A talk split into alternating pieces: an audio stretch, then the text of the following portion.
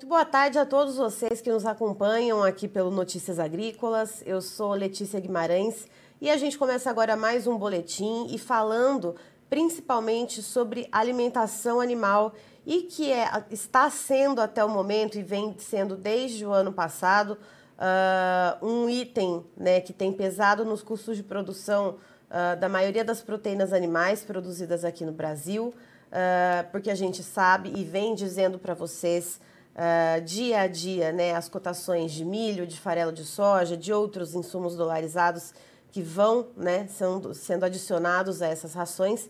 E quem está aqui com a gente hoje para apresentar um balanço do ano de 2021 que acabou de ser lançado é o Ariovaldo Zani, que é CEO do Sim de Rações. Seja muito bem-vindo, Ariovaldo.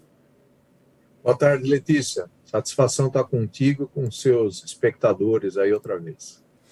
Ariovaldo, a gente teve um crescimento né, em 2021 na comparação com 2020, e isso de forma geral, essa, essa tabela vai ser disponibilizada uh, para você que nos assiste no Notícias Agrícolas, né? Depois, junto com esse vídeo, vai ter todo um material também com essa tabela junto. Uh, mas pontuando para vocês, de maneira geral, houve um crescimento de Uh, 4%, né, Ariovaldo, no, na produção de rações, mas isso engloba uh, desde o setor de, de piscicultura, de pets, uh, de animais, né, de criação do agronegócio.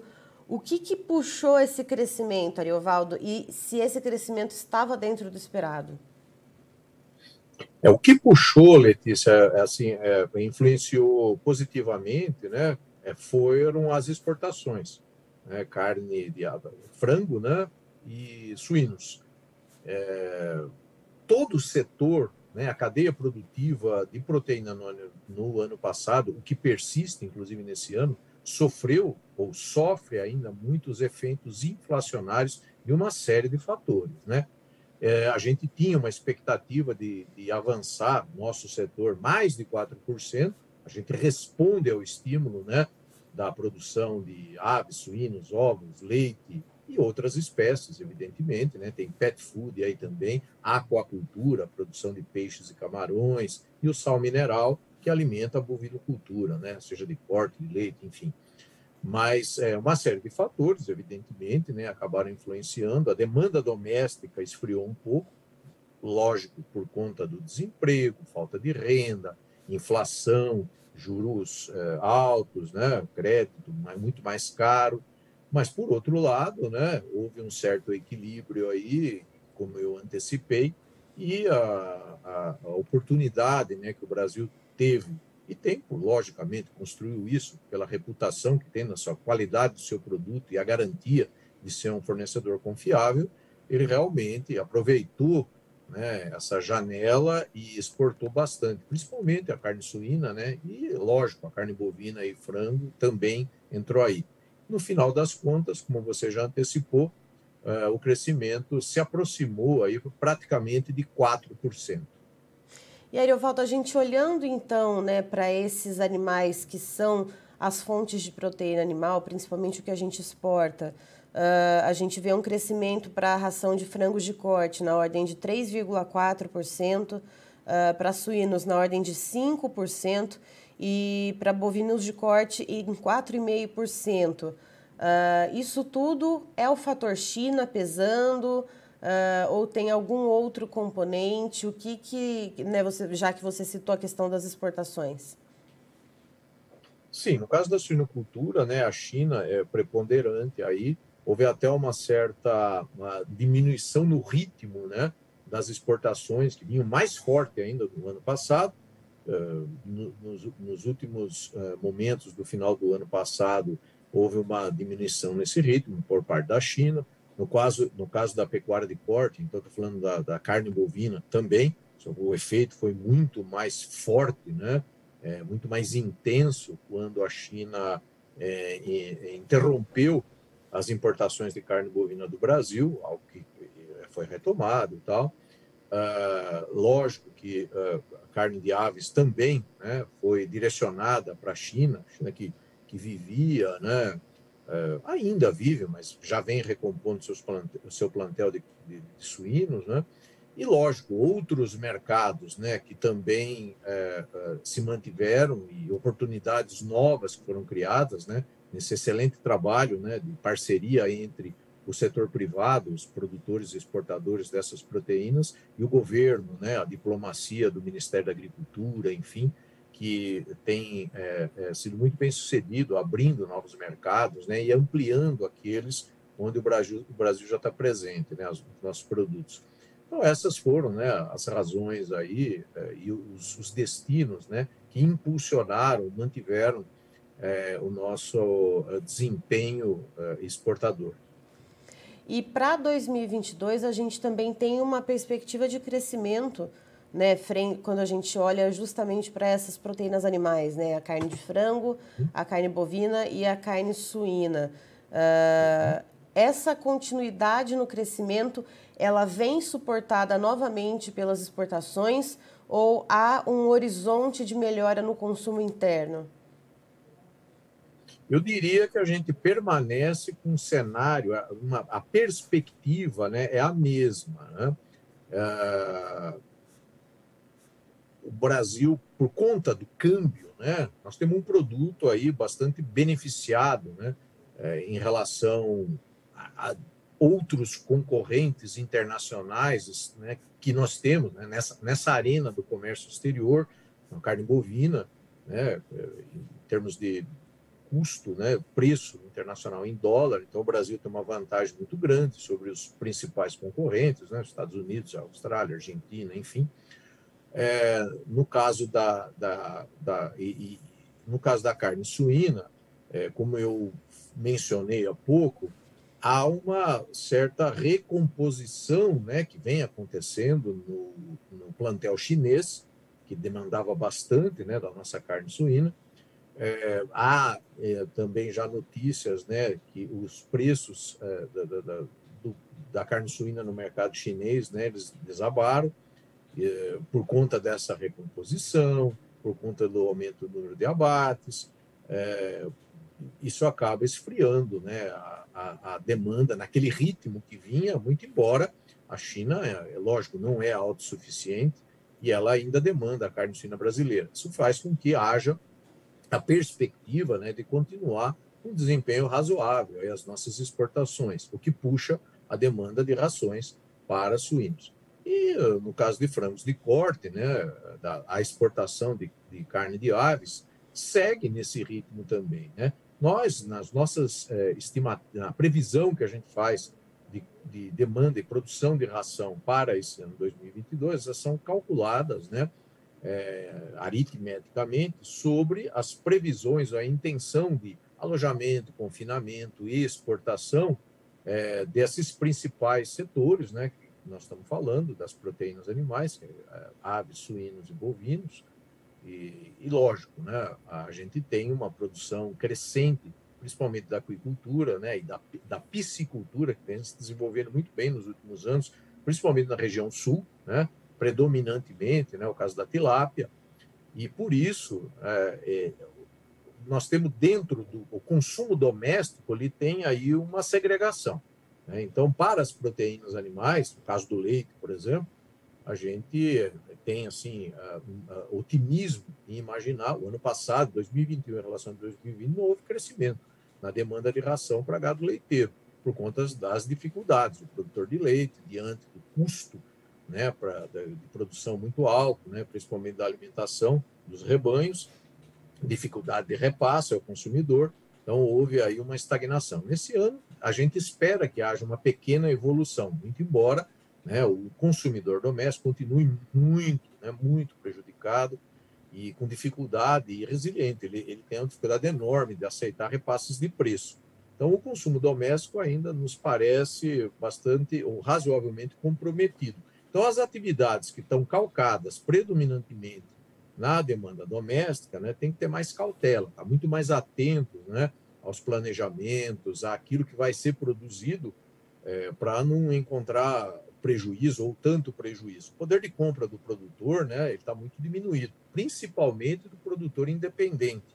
E agora, né, até é, mais é, pronunciado no caso dos suinocultores independentes. Né? Muito embora todos os produtores de proteína animal têm sofrido aí por conta dos altos custos, não só dos insumos, não estou falando só de milho, farelo de soja, não.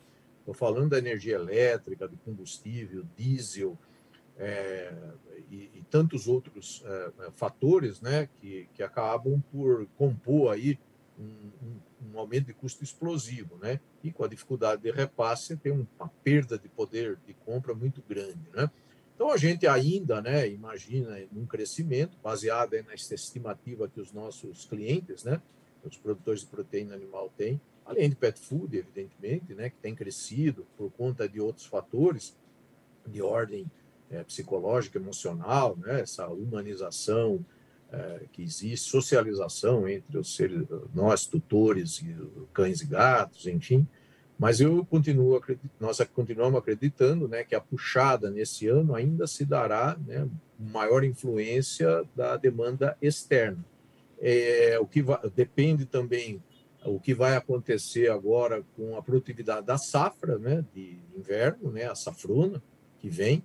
Então, a gente ainda está pisando em ovos por conta da, dessa, das adversidades climáticas que podem advir, afora é, essa hipotética escassez ou a, o balanço né, da oferta e de disponibilização de fertilizantes e defensivos agrícolas, né, que são os moduladores da nossa de desempenho da nossa agricultura.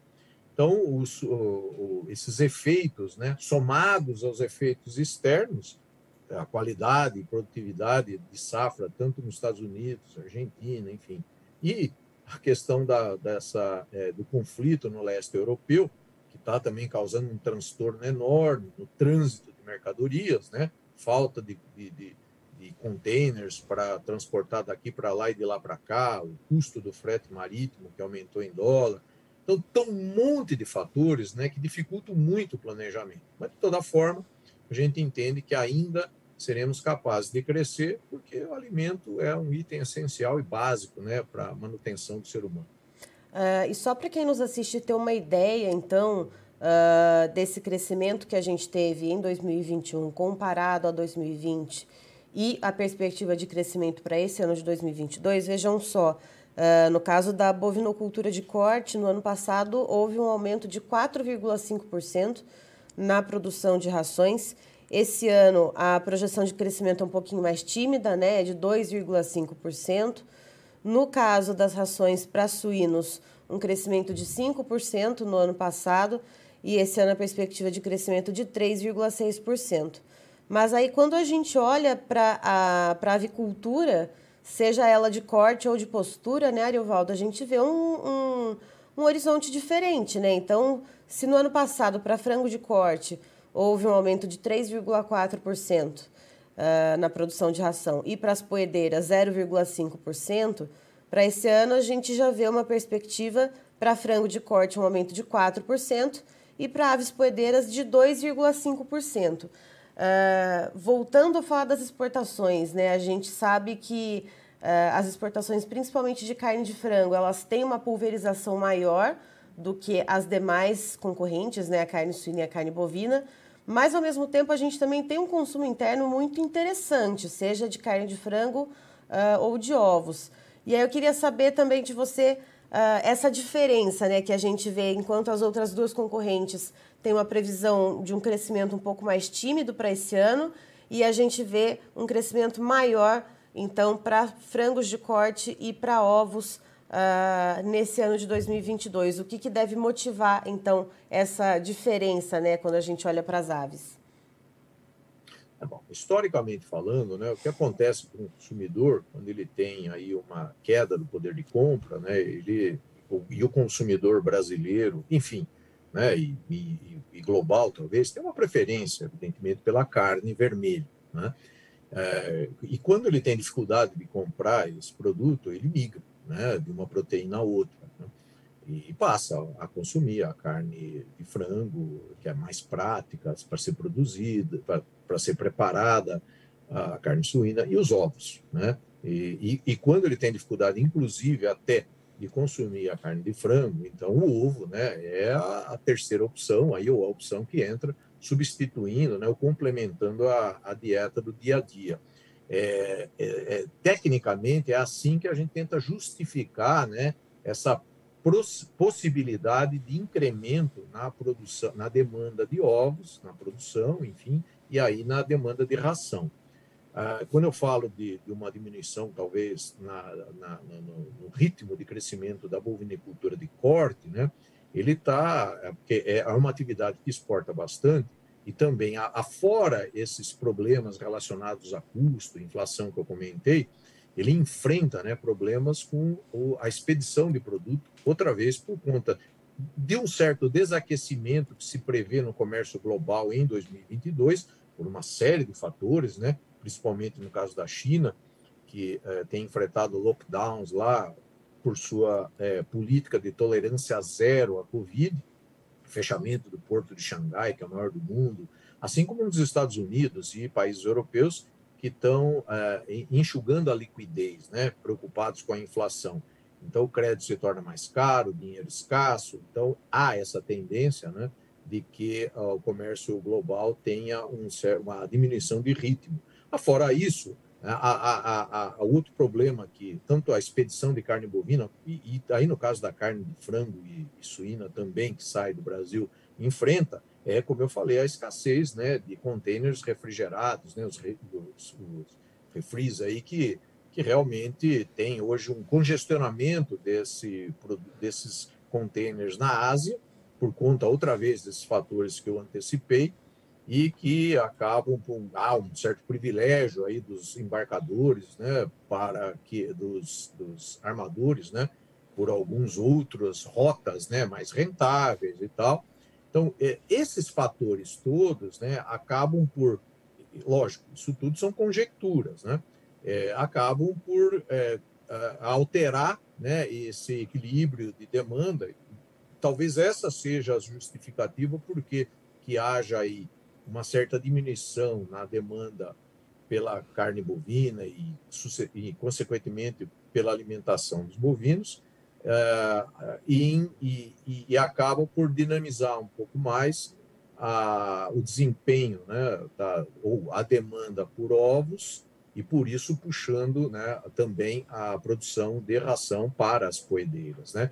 Então, você tem um jogo aí, né? no final, né, a gente vai ter todas essas uh, razões né, mapeadas. Por enquanto, a gente uh, tem essas, uh, especula assim. Né? Outra vez, né, a nossa demanda de ração, como eu já disse, ela é baseada, né, ou aritmeticamente calculada, em cima da expectativa aí dos nossos clientes, que são os produtores exportadores de proteína animal, principalmente, não? Então, eu imagino, né, que, que para eles, né, quando eles construíram essa expectativa, baseada nesses fatores aí que eu elenquei. E pensando então nos desafios, né? Você falou muito da questão da logística, uh, e isso a gente já vem enfrentando desde o início da pandemia. Uh, alguns fatores pontuais vão agravando ainda mais esse cenário, né, vão gerando ainda mais gargalos. Uh, e claro que isso também impacta nos custos de produção. Mas olhando também para os custos de produção, mas por outro viés, falando dos insumos, da disponibilidade, dos preços desses insumos, é, o que, que pode se ver? Porque no ano passado Uh, a gente viu várias medidas sendo tomadas pelo governo federal numa tentativa de criar alternativas para facilitar a compra, fosse de milho, de produtos do complexo soja, uh, de importação desses insumos. Isso acabou não, não surtindo tanto efeito assim, né? Porque a gente tem o fator cambial. E o que, que pode se esperar para esse ano nesse sentido, Ariovaldo? Olha, por enquanto, né, é, a expectativa que nós temos é de um cenário parecido. É, outra vez, a gente, a gente alimenta esperanças, otimismo, que haja realmente uma recuperação forte, né, assim como é, diversos é, analistas têm é, previsto na recuperação de safra, né, principalmente do milho. Né? embora, como eu disse, as influências né, sobre é, a produtividade são várias, né, que já foram elencadas, é, tanto aqui quanto lá fora, é um ingrediente, uma commodity precificada internacionalmente, né, então não, apenas o que acontece aqui, o sucesso né, o desempenho né, técnico da nossa safra, mas também a influência de, de, de preços, enfim, e, e, de outros fatores nas safras de outros grandes produtores. Né? É, então, aí já é o primeiro sinal de que a gente precisa estar muito atento. Eu não acredito que haja falta né, de, de milho, nem sequer de, de, farelo de soja que a gente utiliza, considerando a quantidade que a gente é, estima é, ou prevê necessária para esse ano corrente. Né?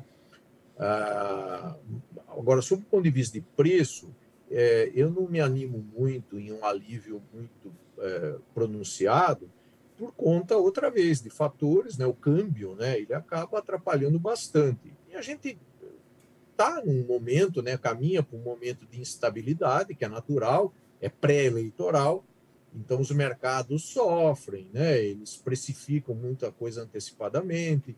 Então, de maneira geral, é, é lógico, né? o Ministério da Agricultura continua atento né? É, e ne negociando, tratando em prol do nosso setor agropecuário junto aos outros setores do governo, né, o Ministério da Economia da, e outros, né, que também têm influência aí acerca é, das iniciativas ou ações que devem ser tomadas, que têm de ser tomadas para é, assegurar a gente tenha é, é, insumos suficientes, né? Insumos em geral, estou falando, não estou falando só do milho do farelo da soja a gente importa né, também insumos, é, a gente demanda é, combustível, energia, enfim, tudo aquilo né, que está envolvido no custo de produção.